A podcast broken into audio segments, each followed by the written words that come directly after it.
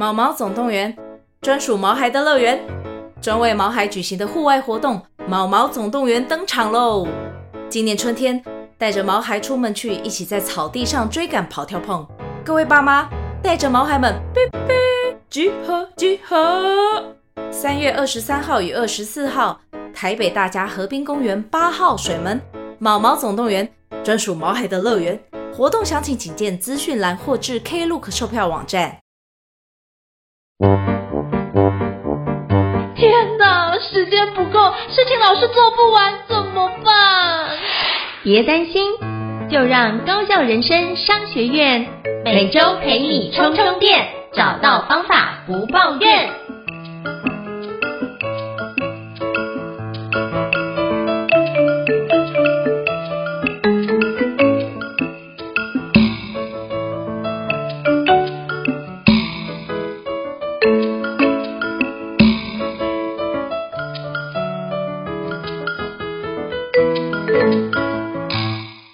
Hello，伊斯老师，请问一下，我们今天聊什么样的主题呢？我们前面几个两人对谈的单元，跟大家聊了很多在时间管理、生产力方法当中的各式各样的方法论，包含了 GTD，包含了子弹笔记，也包含了我自己常常提倡的防弹笔记的方法。那但是这时候我们可能就会面临一个问题，有时候我看到一些方法，我觉得很好，我需要去实践它，但是呢，这可能跟我原本在做时间管理或在做代办清单规划的习惯并不一样，那或者他让这些方法让我们意识到了我们原本的习惯里面有些不好的坏习惯，于是我想要改变它，我想要调整到这些方法论提倡的一个好的习惯、好的方法。可是关键就是知道方法是一回事，但如何有效的去执行它、实践它，甚至长期的维持它，这反而。是我们接下来这个阶段会遇到的一个很困难的问题，所以今天呢，这一集的节目想要跟胤丞老师一起聊聊看《原子习惯》这本书里面，或者是《原子习惯》这样的方法论里面，有没有什么技巧可以帮助我们去让我们看到一个好的时间管理方法，我能够有效的实践它，而且可以长期的维持它，或者我们前面几个单元跟大家讲了很多拆解下一步行动、列待办清单的方法。那列出来了，我列出待办清单，排出时间表，但我要如何去维持它，如何去实践它呢？这时候或许原子习惯的里面很多启发都会有效的帮助我们。那我自己先抛砖引玉，分享一个简单的这个想法。像我常常在上这样的时间管理或者是防弹笔记的课程，一整天的课程可能就带大家演练了一套完整的系统方法论。这时候下课几乎可以说百分之百。一定会有起码一位以上的学员来问我说：“伊瑟，我这样今天学了这样的一个一套方法，我觉得很棒。可是呢，比如说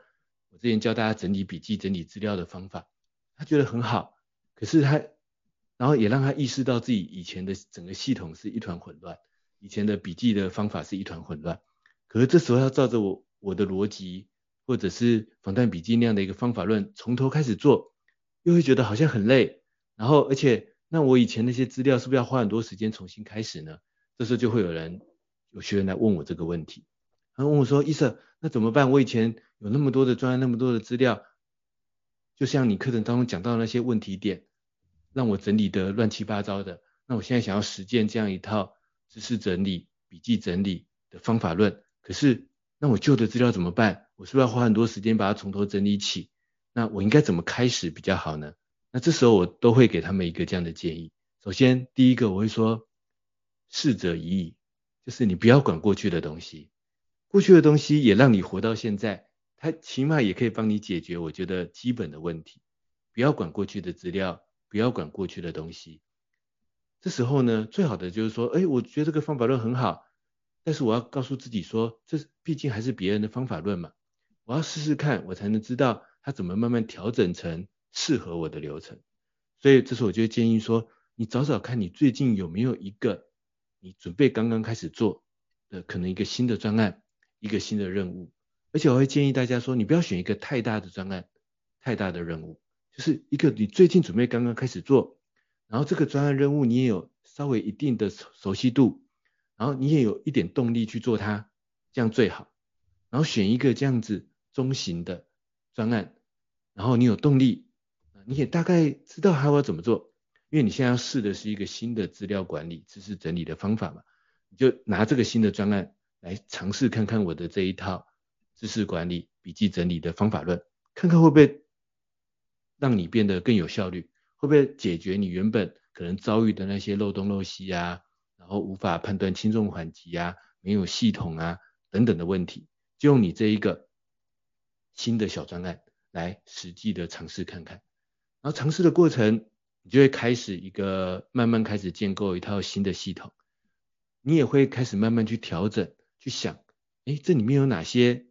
我可以纳进来，哪些其实有点不太适合我，但是呢，从里面的底层逻辑，从里面的思考逻辑，我可以怎么调整，调整成适合我的步骤，然后在这样的过程中，你也会发现，有时候。正在做这个新专案会需要用到一些旧的资料，那这时候再把那个需要用到的旧资料放进来，我觉得我就会建议大家说，你就先用一两个礼拜，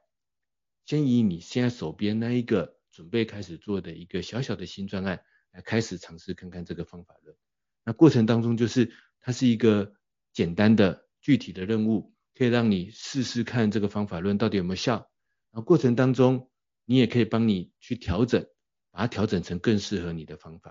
然后过程当中也会自然而然的把一些需要用到的旧资料也带入这个新系统开始整理。那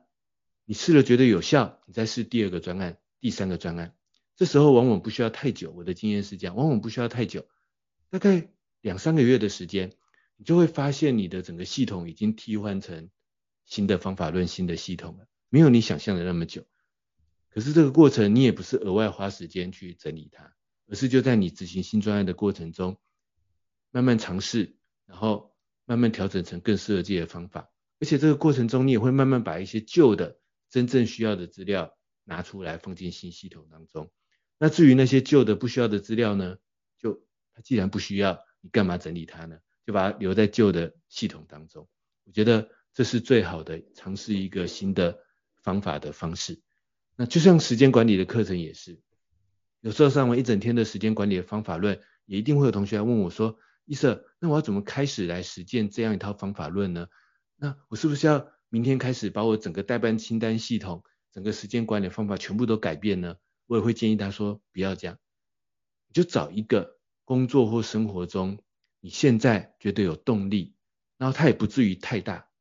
的，但是可以、嗯。比如说两三个礼拜、一个月之内，你会看到成果，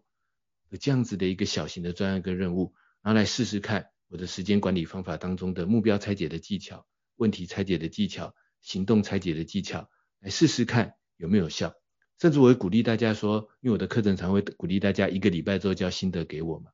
我就鼓励大家说，你就下个礼拜找一个你这个礼拜就可以完成的一个小任务，那试试看我的这个时间管理方法就用在这个小任务上就好。其他呢，就暂时维持你的旧系统，那你就这个小任务来试试看我的新系统，看看有没有效，把你的心得回馈给我。那我往往会收到这样的心得回馈，就是他们今天，比如说这个礼拜啊是要做一个简报，还是这个礼拜他刚好是要办一个小活动，他试试看我那个方法，然后发现了一些很有效的地方，然后就觉得很有动力，然后写了心得给我，然后通常也会告诉我说，他决定打算接下来的另外一个专案。另外一个任务也开始试试看这样的方法，那我觉得这样子就是一个去实践这样一套方法论，去实践一个逐步可以完成的长期的习惯，最好的入手的角度。但是如果反过来做那，就会变得很困难。比如说啊，我看了一本书，它 GTD 有一套这么完整的方法论，于是我决定把我以前的方法全部丢掉，然后把 GTD 的方法直接整个套在一个空白的我的新的工具、新的系统上，然后。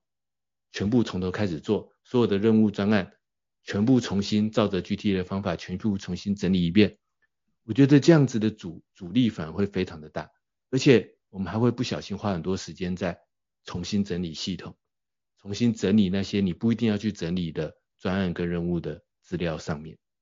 那这其背后就是一个原子习惯的这样子的一个思维。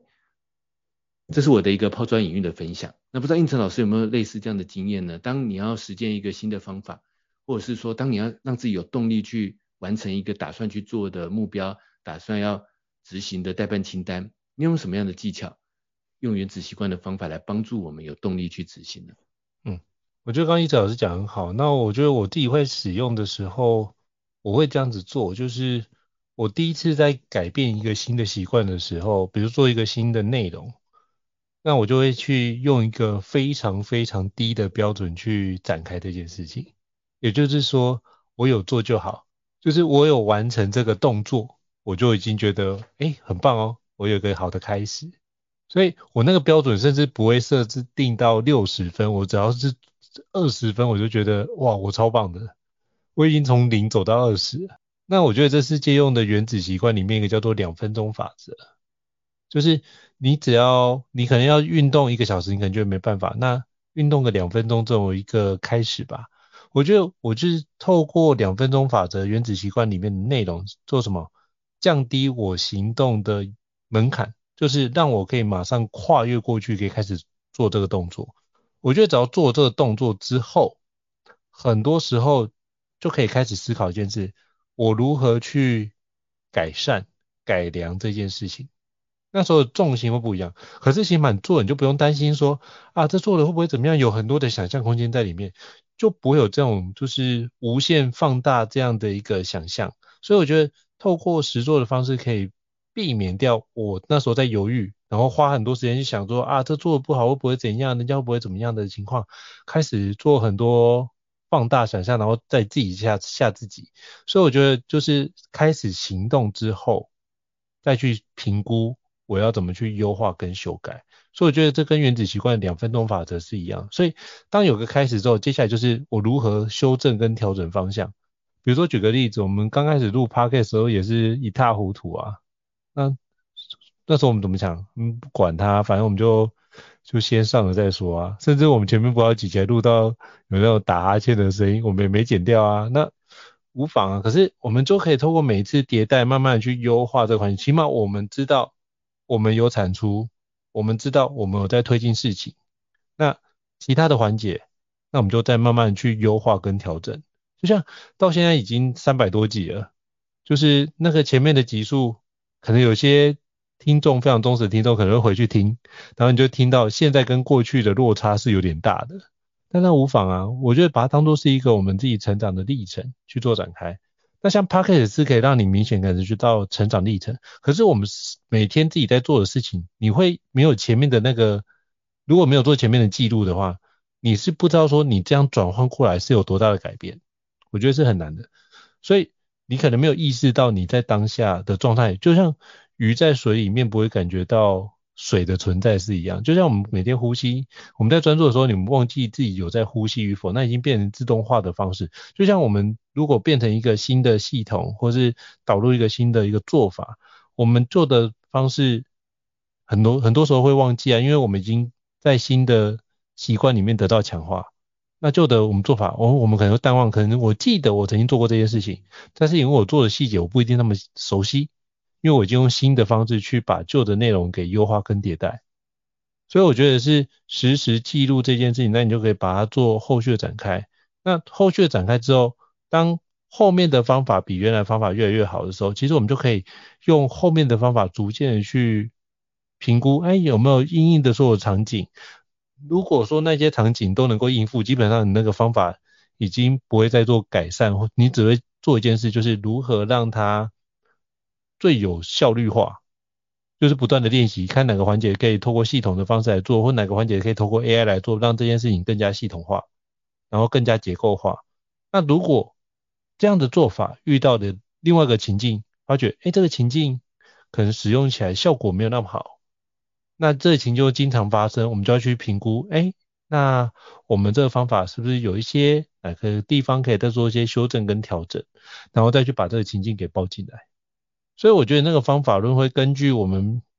面对的人事物去做个调整，那个常常是我们接触到新的人事物才会有这样的叠加进来的内容。比如说像我们去年上半年之前并没有做 Podcast，所以我们的工作流程不会有 Podcast 这个流程。可是当 Podcast 流程进来之后，我发觉我们时间管理，我自己的时间管理的流程会不太一样，就等于是我必须预估除了录 Podcast 时间，还有剪 Podcast 时间，还有什么上架 Podcast 时间，以及那个排程，我必须把它排出来，那就会就是跟原先的系统就不太一样。那后来如果要做其他的内容，就会每多加一个新的变数进来或新的刺激进来。它都会让这个系统去 run 起来，看看这个东西是不是可以这样 run，还是说这样的 run 法效果可能没有之前那么好。那我就要去评估我怎么样去转换成新的系统，那就可以透过原子习惯的方式，在我转换过去的时候比较不会那么的吃力，然后可以逐步的去改善这件事。重点是什么？我有想法，我想改，而且我行动真的也做了这样的改变，因为我觉得。只有当下遇到痛苦的时候，那时候的动机想改变是最多的。可是你这个东西，如果把那个东西放了很久，等到你的那个心里面状态、那个焦虑感或那个动力冷却了，你就想啊，反正啊，这偶尔遇到一次，那就算了，等下次遇到再说。就下次遇到的时候，哦，对，我怎么上次没有改？那应该这次要改啊，不行，我还要忙别的事情，那这次又算了。就你会发觉。光改这件事情，你就觉得自己陷入一个停滞的回圈，然后其实会在内心去做纠结，就是批评自己，或者是觉得说啊，怎么自己那么糟糕啊？怎么这个东西这么简单，为什么不愿意一下做调整呢？那我觉得就陷入了另外一种就是自我批判的一个僵局里面。那我觉得最好的方法就是在你想要改的当下，OK，我马上做出行动来因应，去缓解我内心的焦虑感以及。缓解我内心自我批判的声音。那这样的话，建议说，哎，对我也做了相对的因应。那接下来阴影的部分就是，我如果再去优化跟调整，那没关系，我不可能第一次做好，我就做个一百次。那优化一百次，总会得到比较好的成果吧？那就透过这个方式，你可以慢慢把你的习惯迁移过去，然后用一个新的方法或新的系统去转换过去。我觉得这是一个效果比较好的方法，我自己常用。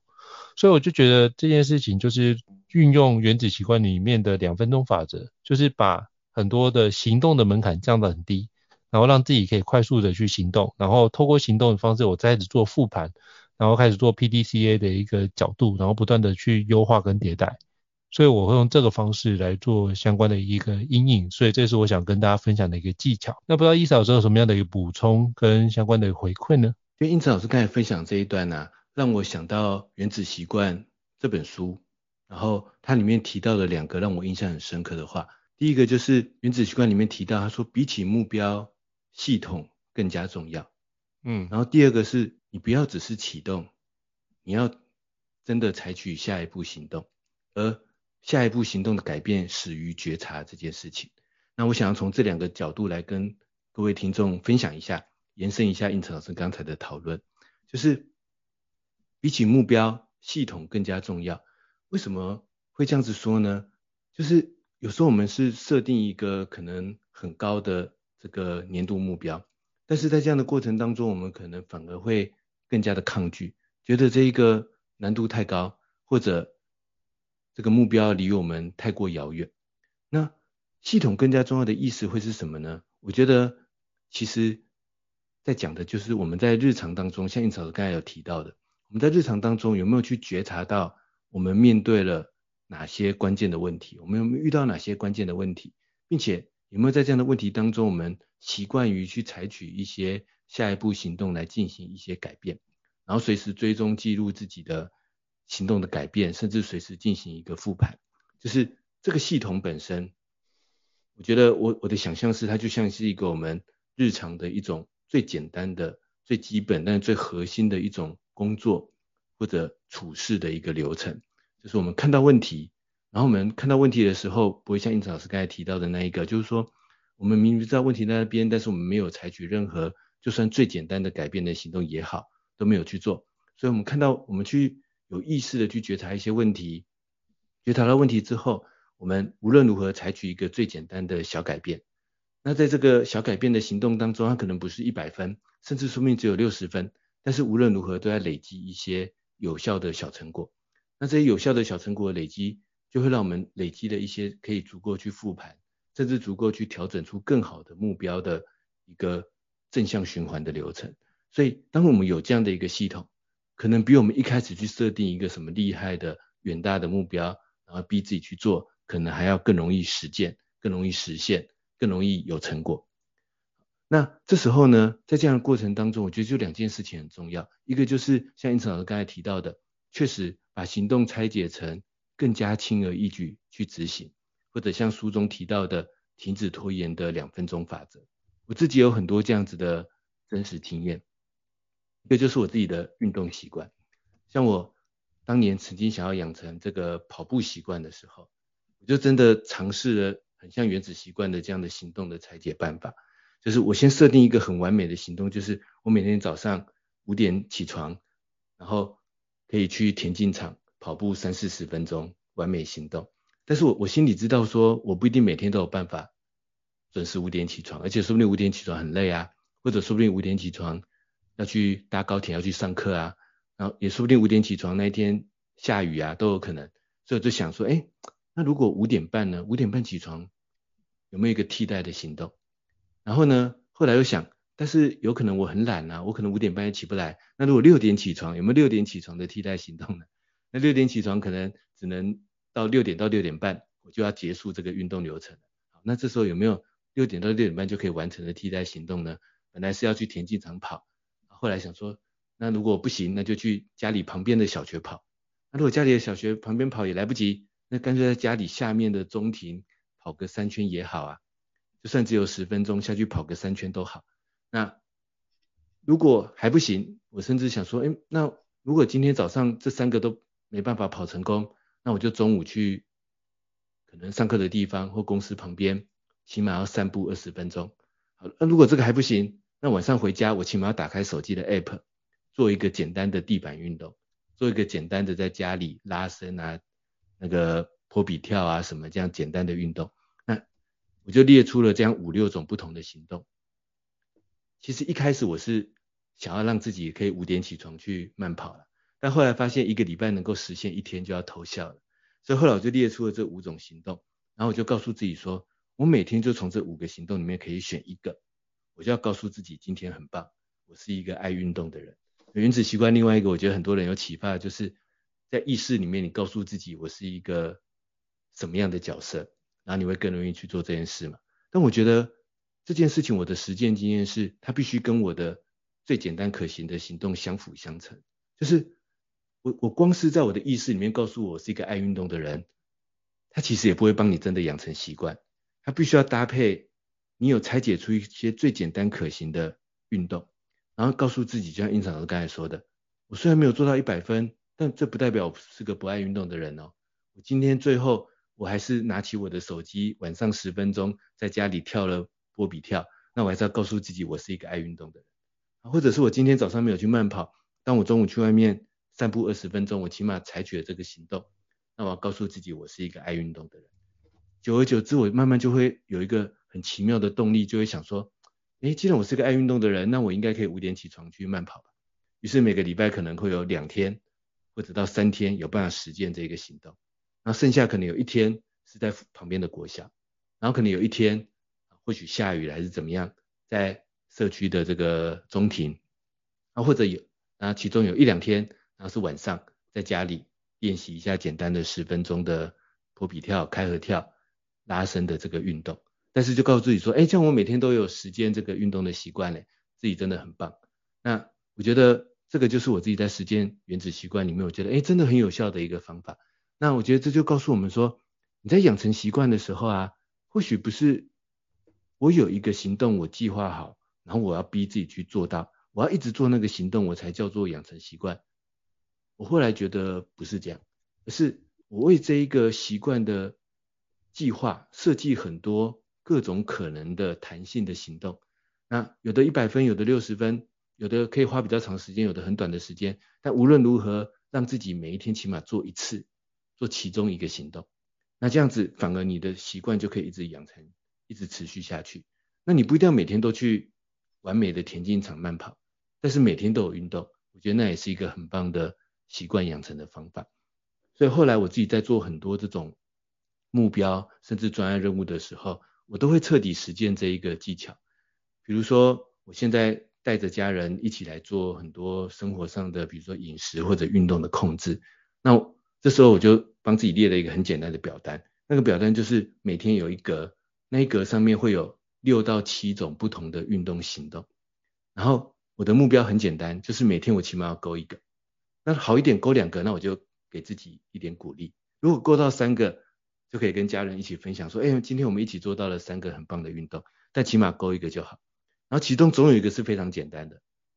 比如说，哦，那就回家去中庭散步两圈，那就代表今天的运动达成了。就因为今天有可能很累嘛，今天可能说不定小孩要考试，然后自己工作也很忙啊。但是无论如何，我要在上面起码勾一个。但是呢，我觉得原子习惯的这个概念真的很有效，就是，但是你只要能够。每天有持续做一个，就算是六十分、五十分的小行动，你的意识里面也会觉得你在养成一个习惯，而不会反而是我们设计一个很美好的行动，最后一直做不到，我们的意识里面反而一直告诉我们，我们是一个无法养成习惯的人。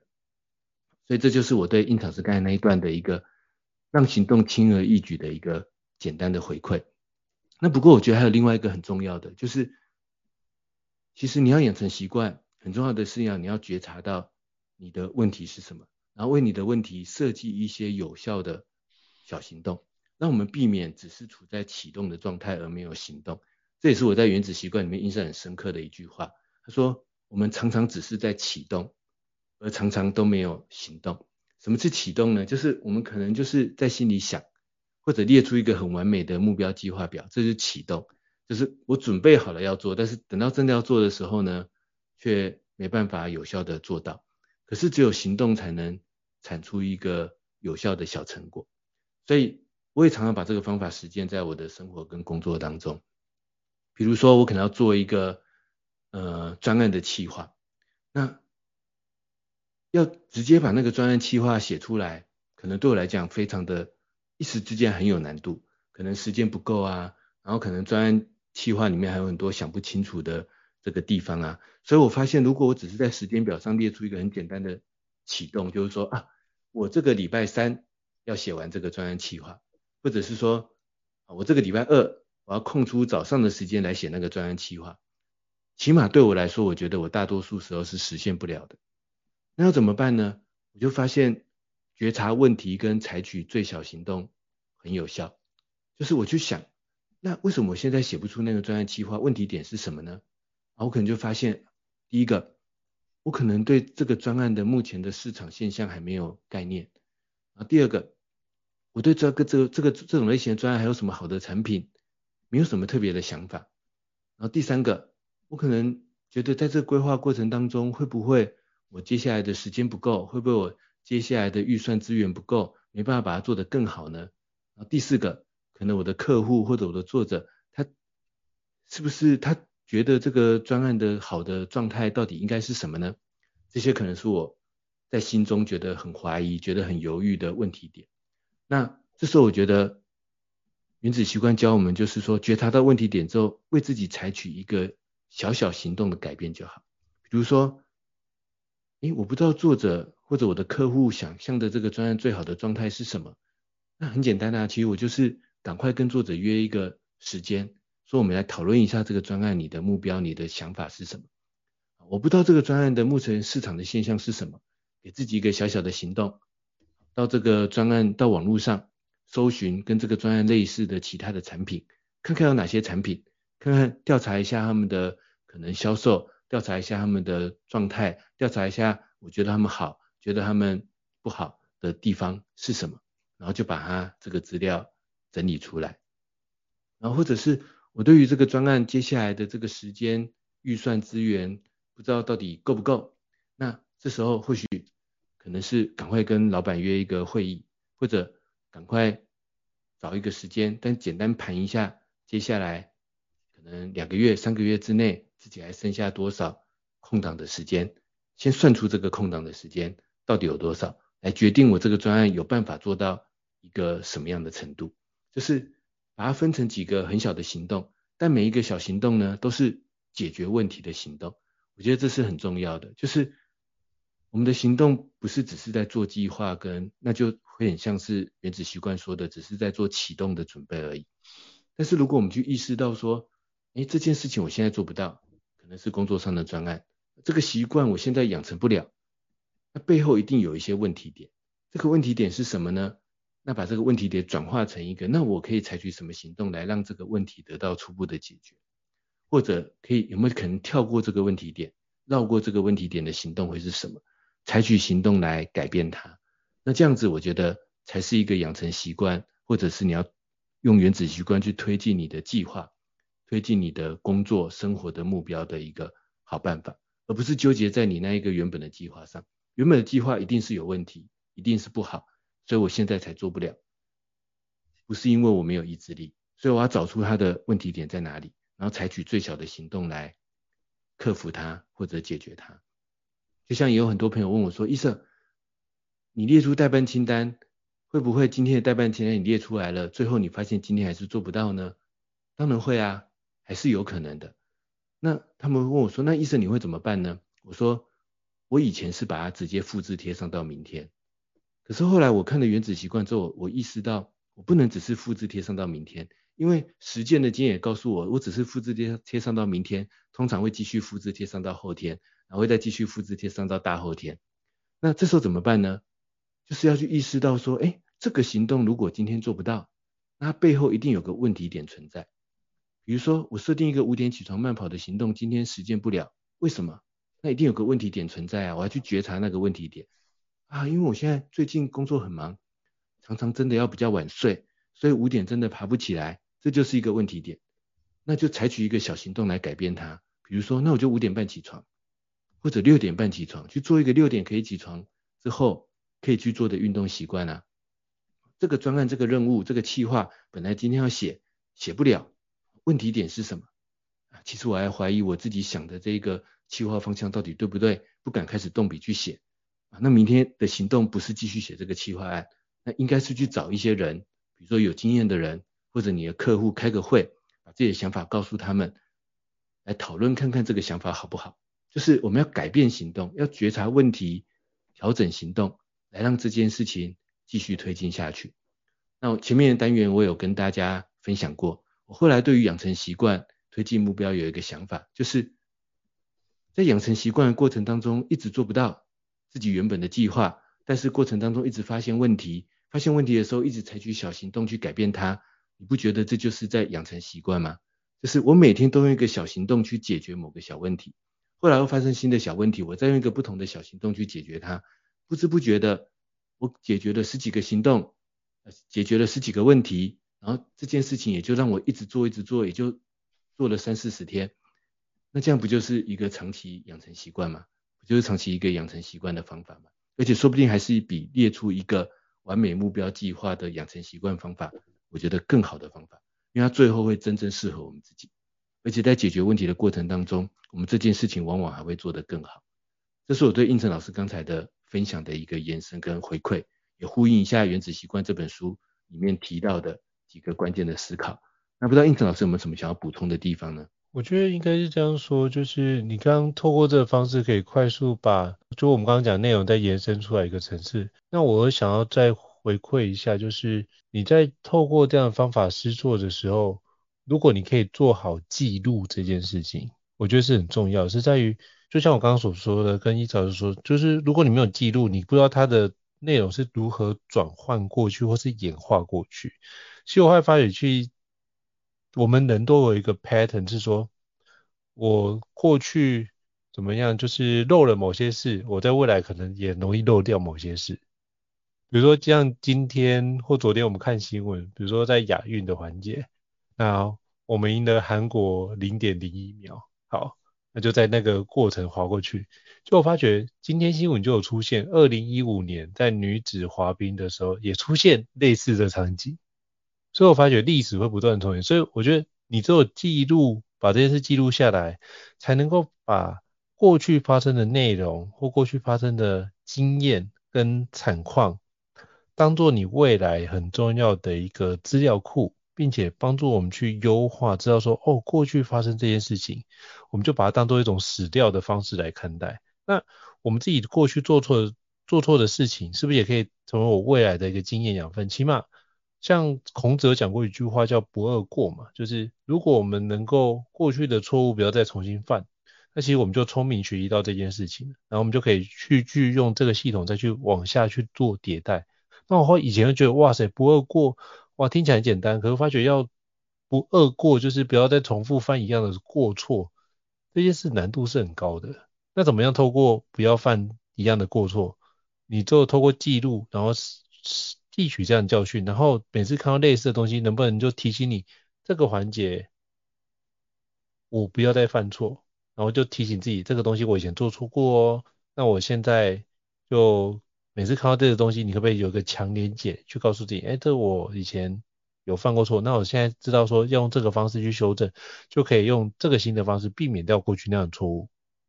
那那我就会用固着在新的方式。那这个方式有个好处在于。我们有记录，我们才能够知其然，知其所以然。不然的话，你看哦，我们这样子演变过来，变成一个好的方法。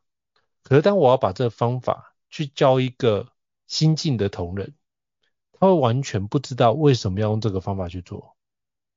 所以，如果我可以把中间的内容记录下来。我就可以跟他说，哦，其实它的原因是这样子。我们之前有透过这个方式累积，这个方法我们之前尝试过，可能会有什么样什么样的问题哦。那你就可以直接跟大家说明一下，并不是我们不照你的方法做，而是我们过去有尝试过，那有可能什么样的困扰，那有什么样的优点，那我们才会用这样的方式去找到一个平衡点去采取。变成是我们自己的一个文化的一个状态，或者是我自己在使用传承给别人的时候，我可以用这个方式做，那也是我目前尝试起来相对好的一个系统。所以我觉得记录的那个环节会特别想要强调的是在于，基本上大家转换过去之后就不会想去记录这件事情，因为就觉得啊，我都做的新的系统，那干脆把新的内容赶快做好就好啦，那干嘛花时间去做那些不会再看的东西呢？所以我觉得这是转换过程中会有，可是你看到，如果转换新的一个系统，但是知道这个来龙去脉的人却离职，那是不是这知识就断点？然后传了几代，就大家都觉得，那为什么要做这件事？不知道，那老板就说这件事情要这样做，那所以久而久之，久而久之，大家觉得这件事情是一个比较僵化的系统，然后可能会觉得，哎，开始不。有遇到情境要改变，不知道怎么改，因为他没有前面的那些底蕴跟思维的累积，他就不知道怎么改，然后就觉得，好，那这系统变得不好用了，那干脆我们重新开发一个新的系统吧。